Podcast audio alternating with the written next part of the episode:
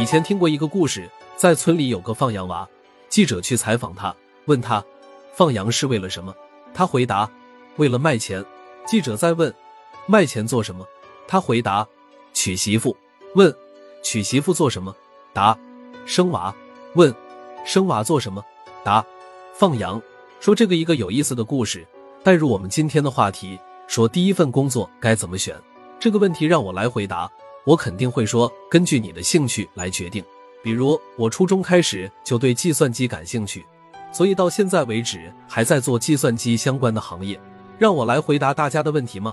我思考了一下，可以给大家一个抉择的策略。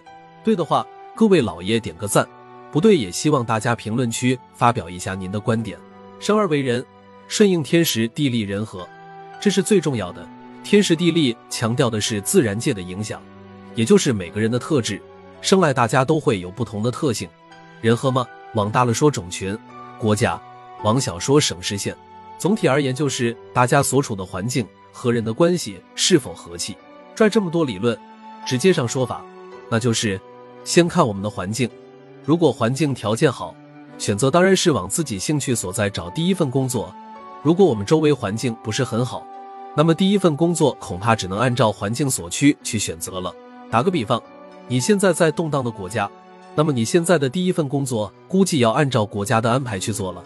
当然，如果你条件好，你也可以通过个人家庭关系去一个稳定的国家，选择自己喜欢的工作去做。